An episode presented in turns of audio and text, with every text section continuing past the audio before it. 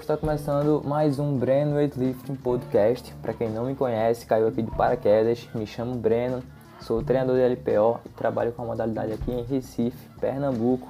Já fiz curso com algumas das maiores autoridades e treinadores aqui do Brasil. Então sejam muito bem-vindos, ajustem o som ou ponham o fone de ouvido e vamos para o segundo episódio.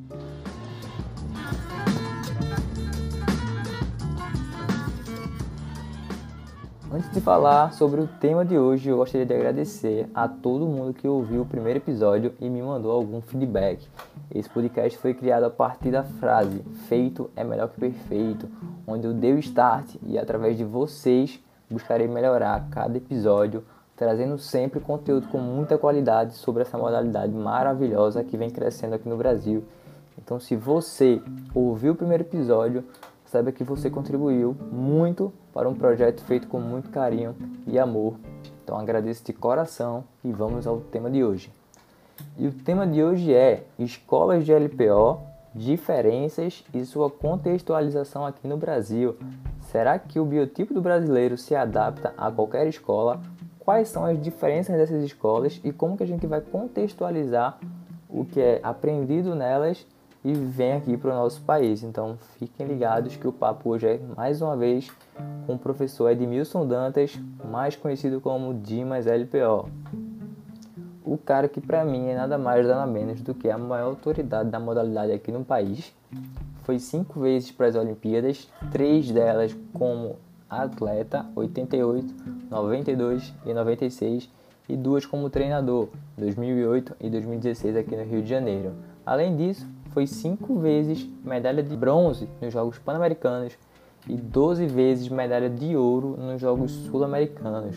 E, como Master, foi campeão mundial, bicampeão pan-americano e tricampeão sul-americano, ou seja, um cara que tem um currículo muito bacana e fez toda a sua formação lá em Cuba, numa época onde o acesso à informação era muito difícil. Ele saiu aqui do país, foi para lá, passou um ano aprendendo e trouxe para cá muito conhecimento e fez uma metodologia de planificação e de ensino do LPO muito fácil, tanto para quem quer aprender a modalidade e seguir nela, quanto para quem quer aplicá-la com outros esportes na preparação física. Então, se você não conhece o professor Dimas, vai lá no Instagram, Dimas LPO, segue ele que tem muito conteúdo bacana para vocês. E o conteúdo de hoje foi tirado da live que a gente fez lá no Instagram, assim como o primeiro episódio a gente falou de planificação, treinamento e tudo mais. Hoje eu vou estar trazendo para vocês a segunda parte da live. Foi um bate-papo muito bacana entre a gente, que agregou bastante e vai com certeza agregar muito para vocês. Então, escutem com atenção, ajustem o som, ajustem o fone de ouvido e ao final eu retorno para conversar mais um pouco trazer mais alguns pontos para a gente conversar, finalizar o episódio de hoje. Então, fiquem até o final e vejo vocês já já. Atenção para o top de 5 segundos.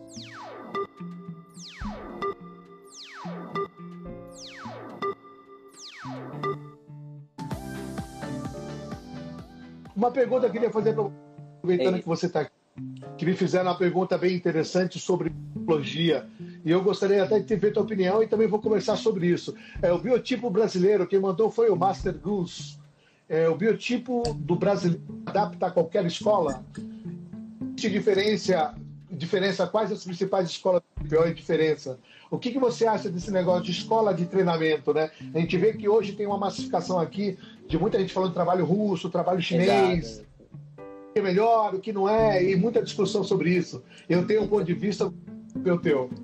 É, não sei se eu, acho que se eu ver, a gente até discutiu, eu fiz um post comparando dois nets aí com a mesma carga e variando a técnica. Um tinha uma fase aérea um pouco mais alta, né, que era é, remetendo mais a, a escola soviética, podemos dizer assim, e o outro com um deslizamento mais próximo do chão, remetendo ali a, carga, a metodologia chinesa. Eu a princípio, eu sempre, tudo que eu estudo eu pratico. Eu não, não sou uma pessoa extremista que me apego a uma metodologia porque as pessoas dizem que ela é boa. Eu, tenho, eu como treinador, eu acho que a minha, minha responsabilidade é testar tudo para ver qual o benefício que eu vou ter ou não com aquela, aquele, aquela técnica. No geral, para mim, o Brasil é um país extremamente é, de misturas, né? Então a gente vai ver pessoas de biotipos é, variados, altos, baixos, enfim. Então Eu acho que o treinador, o que é mais importante, é ele conseguir estudar todas as escolas, digamos assim, saber as diferenças e saber como é que ele vai usar tal recurso para tal pessoa. E, no geral, o LPO ele não muda muita coisa. Ele tem os, os padrões né, de puxadas, o que vai mudar são alguns detalhes de acordo com a, a altura da pessoa, podemos dizer assim. Mas os padrões de movimento, de primeira puxada, segunda puxada, final, é, extensão, não muda muito entre escolas. a metodologia mim, de é... A metodologia é, de é ensino do movimento é a mesma. A planificação que é, tem algumas alterações. Exatamente, exatamente. Então, para mim, não. Acho que. Como no Brasil a gente não tem uma escola, digamos assim, a gente não pode ter uma escola, a gente tem treinadores que trabalharam e estudaram em, em escolas diferentes. O senhor foi lá para Cuba, a gente tem o Dragos, que veio da Romênia, enfim. Então, cada um vai tentar adaptar aquilo que vivenciou.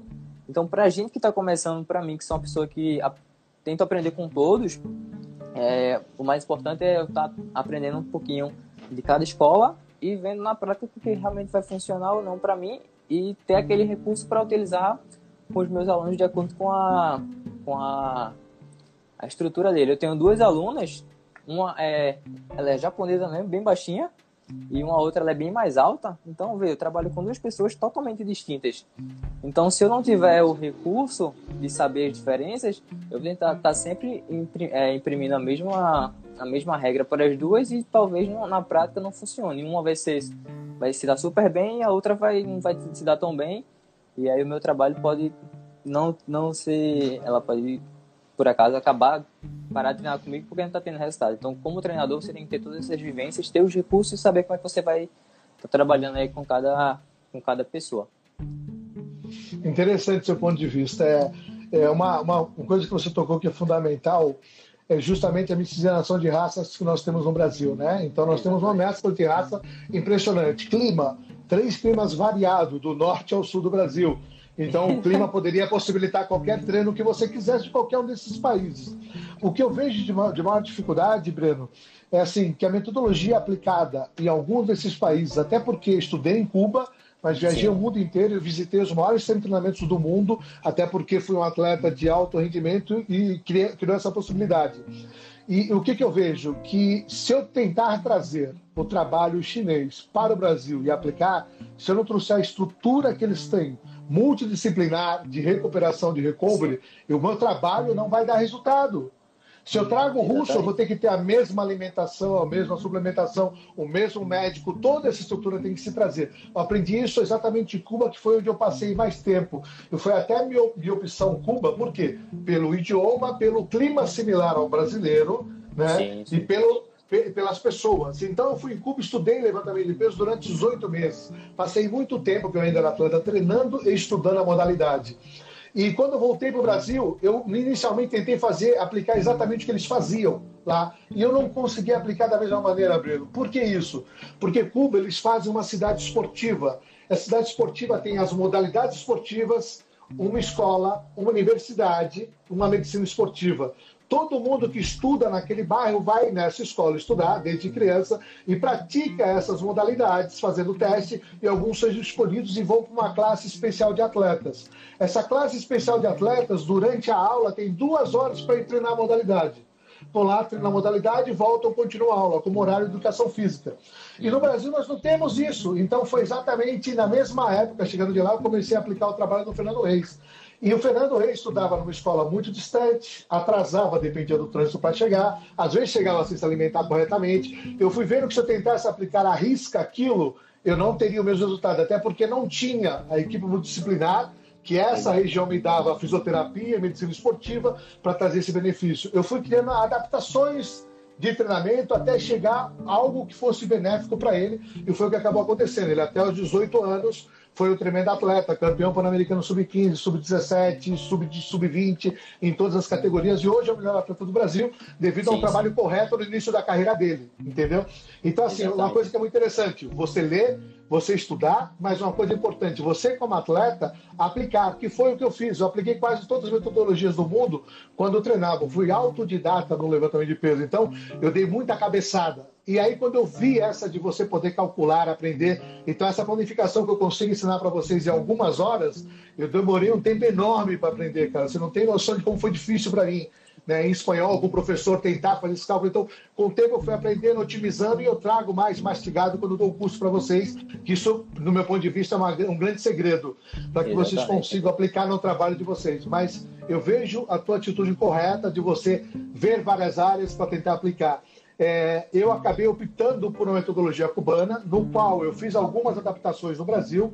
É, eu vejo que os melhores atletas do Brasil no LPO usaram essa metodologia, né? No caso, o Fernando Reis é uma, uma metodologia aproximada da cubana, que foi uma adaptação que eu fiz, e eu, como atleta, treinei essa metodologia cubana. Então, tive um grande resultado na minha fase, na minha carreira esportiva, e o Fernando é outro atleta desse nível. E o cubano, que é o Luiz Lopes, tem os melhores atletas no Brasil hoje, no meu ponto de vista, é o melhor técnico disparado no Brasil também. Então, assim, sim, sim. por esses fatores, eu acho que a mais adequada para o Brasil seria a mais próxima cubana. É evidente que eu mesmo tendo aprendido em Cuba, eu não dou o treino exato ao do Luiz Lopes, né? Meu treino é um pouco diferente do dele. E ele tem a metodologia dele que ele aplica do jeito dele. E quando chegou no Brasil, ele me falou, pô, Dima, aqui eu tenho que fazer essa metodologia diferente do que eu fazia no Equador, diferente do que eu apliquei no Chile, diferente do que eu apliquei em Cuba. Por quê? Porque as condições são diferentes. Então, o teu território, o teu local de treino, os recursos que você tem, é que acaba te ajudando a compor a tua metodologia, né? Exatamente. O legal desse lado é que você está tentando ver várias para tentar fazer uma aplicação. É, assim, uma coisa que é muito interessante, eu vejo que você aprendeu muito sobre a metodologia cubana, que é o que eu passo para vocês, Sim. um pouco dessa adaptada, evidente, do meu jeito, mas que isso talvez foi o que deu a maior resposta para você, no meu ponto de vista, como treinamento, como consciência da modalidade. Sim, Acho que foi a te deu mais discernimento e até fez você buscar outras coisas. E uma coisa que é bem interessante, Breno, que o conhecimento que você pegou no LPO System, né, você acaba facilitando o entendimento de outras literaturas que você está fazendo. Exato, Entendeu? Peguei, então, esse é o lado o, legal. É, aqui o senhor manda pra gente, né, a, a tabela, ela trabalha por zona. Então, eu peguei um livro que é do Chile, que me dá uma tabela de MR por faixa de repetição, 55, 60. Estou usando agora, mas usando como? De acordo com a metodologia que você me passou, eu só mudo a forma de distribuir. Ou seja, eu acho muito, é, muito prático, é muito metódico, é algo que você realmente consegue ter controle. Eu, particularmente, eu, não, eu não me vejo planificando de uma forma aleatória, digamos assim, sem referência de números, sem referência de, de tabela. Eu acho que fica muito muito aleatório. Acho que quando você tem referências de, de, o que é um volume grande, né? A pessoa fala, ó, Exatamente. Nessa fase é um volume alto, nesse aqui é um volume baixo. Tá, só que eu nunca tive experiência. Então, em números, o que é que é alto, o que é que é baixo? Hoje, como eu tenho essa experiência e tenho tabelas que eu peguei no curso, eu tenho essas referências e para mim fica muito mais fácil trabalhar. Hoje, antes, antes mesmo do aluno vir falar comigo, assim, fala assim, né? O aluno vem falar comigo, ó, quero treinar com você, mas tenho disponibilidade duas vezes por, sema, é, por semana, então, na minha cabeça, quando eu já penso, na, já consigo saber o volume decorado. Eu já sei que entre 500 e 600 repetições é o que vai se encaixar perfeitamente para o volume daquele mês para um cara que treina duas ou três vezes por semana. Então, para mim, facilita, foi realmente algo que facilita muito o trabalho. E para quem gosta de LPO no Brasil, quer seguir na área e ainda não fez o seu curso, eu acho que está perdendo realmente muito tempo, porque vai abrir um leque para assim, para técnica, a gente tem por vários cursos, podemos dizer assim, mas planificação, cara, é, o seu curso é, para mim, é o único que, que é disparado, é o melhor e nenhum outro explica tão bem o quanto que a gente aprendeu. Eu, Henrique e o Gil, né, que a gente foi para lá e a gente, a gente aprendeu bastante.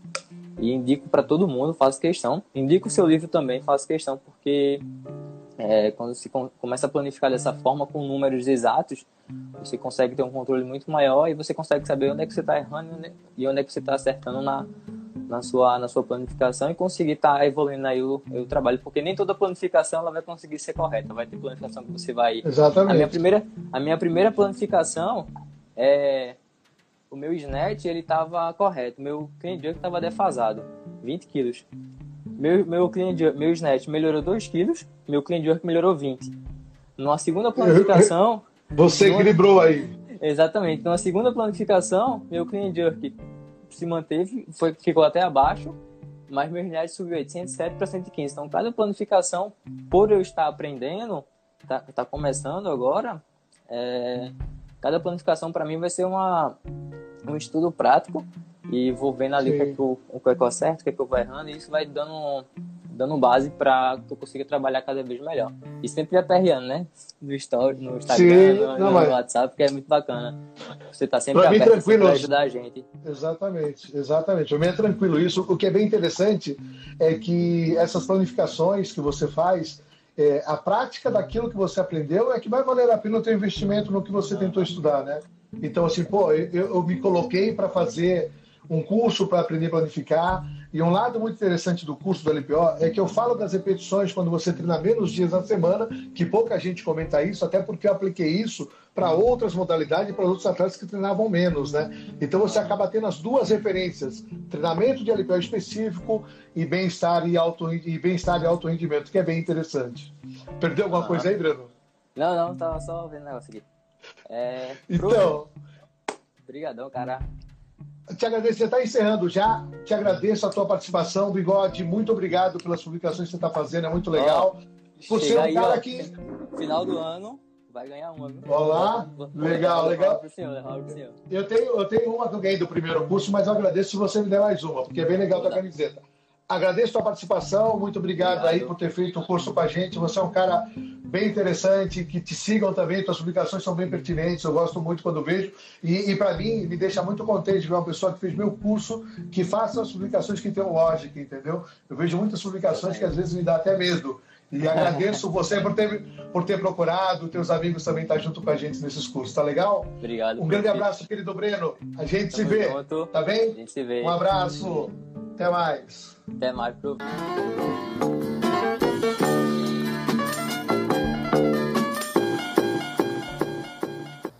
Então, gente, essa foi a segunda parte da live e do bate-papo que eu tive com o professor Dimas, esse cara fenomenal, para mim, maior referência do LPO aqui no Brasil, que formou o maior atleta da modalidade aqui no nosso país, que foi o Fernando Reis. E como ele destacou aí nesse bate-papo um pouco da sua formação, vocês puderam conhecer um pouquinho de como que ele é, sua formação e tudo mais, tá bem?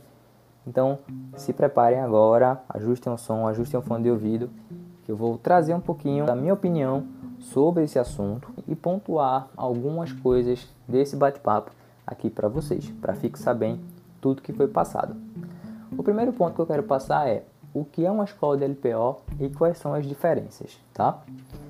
Para um país ser considerado uma escola de LPO, ele tem que ter basicamente um alto desempenho esportivo dentro daquela modalidade e resultados, tá? Assim como a cultura também. Como assim, professor?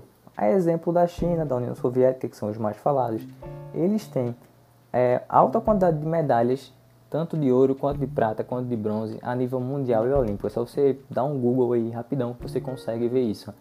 Aqui na América do Sul a gente tem uma escola muito famosa que é a escola colombiana. Por quê? Porque é a única escola, o único país da América do Sul que tem uma medalha de ouro, tá? A nível de América Central a gente tem Cuba também, que é uma escola como o professor Dimas falou, e também tem a questão da cultura do país pelo esporte. A gente pode dizer que o Brasil é uma escola de futebol, digamos assim, já que ele tem alto resultado esportivo lá fora, a nível mundial, tanto seleção quanto alguns clubes, enfim. Vocês conseguiram entender mais ou menos como é que funciona esse conceito, tá? E quais são as diferenças? As duas maiores escolas que a gente tem é a soviética e a chinesa, tá? Hoje. Na verdade, hoje não, porque a União Soviética já foi extinta, mas tem os países que dela surgiram, como a Rússia, a Geórgia, a Ucrânia, enfim, tá? Então, a União Soviética, para mim, foi a maior escola de LPO. Por que, professor? Porque dela saíram treinadores para outros países para lecionar sobre essa modalidade.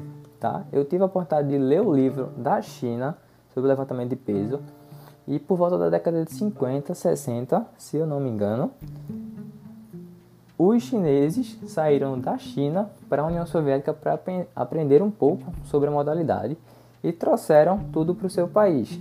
E assim começaram uma cultura do peso lá. Só que eu vou falar depois um pouquinho sobre a contextualização, ou seja, não adiantou os chineses irem para a União Soviética e depois replicarem tudo que viram é, lá na China. já que cada país, como foi falado na live, vai ter o seu clima, a sua cultura, a sua população, o biotipo da população, enfim. Então o que, que eles fizeram? Por que, que a China hoje é uma grande escola?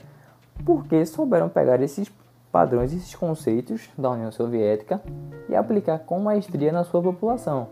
E hoje ela está colhendo os resultados que começaram lá atrás.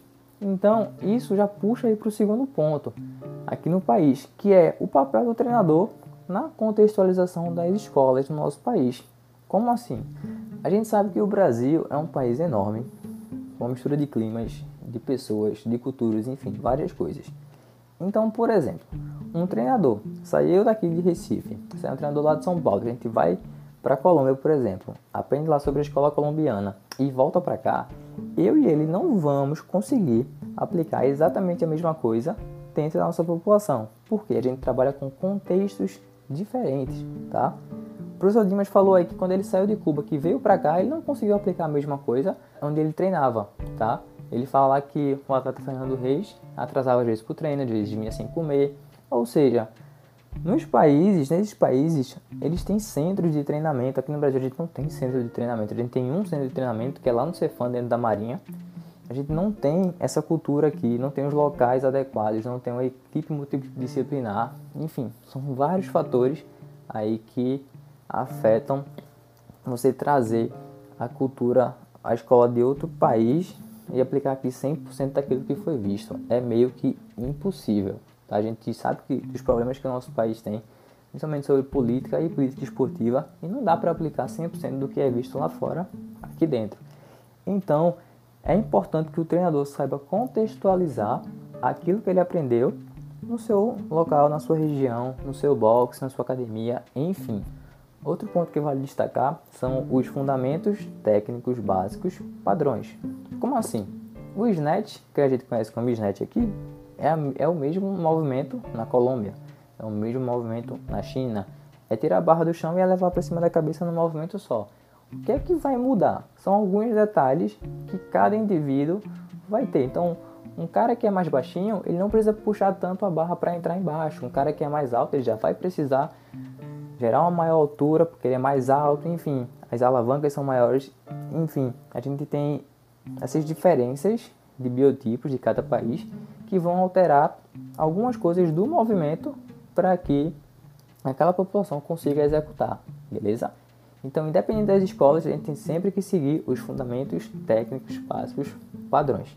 Outro ponto que vale falar é as diferenças na planificação, ou seja, cada país vai ter o seu tipo de planificação. Eu tive a oportunidade de aprender a planificar Planificar nada mais é do que você organizar e dividir as repetições, volumes, séries para um treinamento. E eu aprendi com o professor Dimas de acordo com a escola cubana, que foi com que ele aprendeu, tá?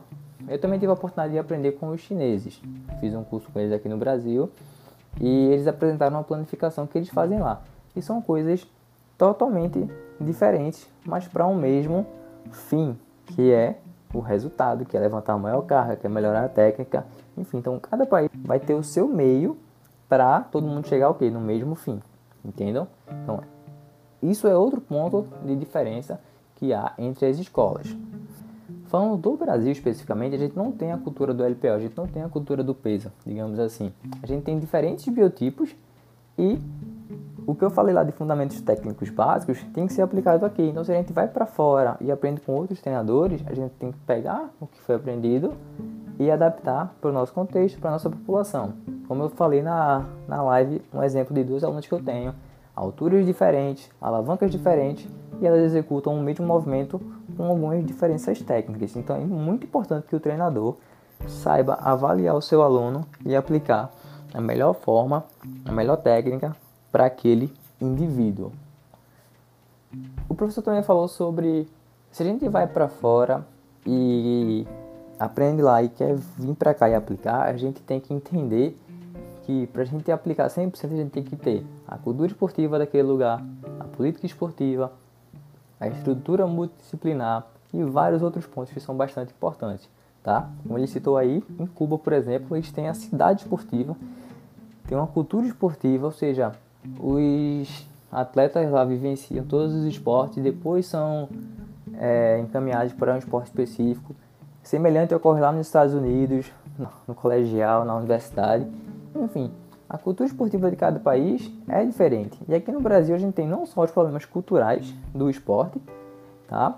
Em relação ao LPO, quanto os problemas estruturais de política esportiva e tudo mais. Ou seja, a gente tem que saber aplicar tudo aquilo que é aprendido com as dificuldades que a gente enfrenta aqui.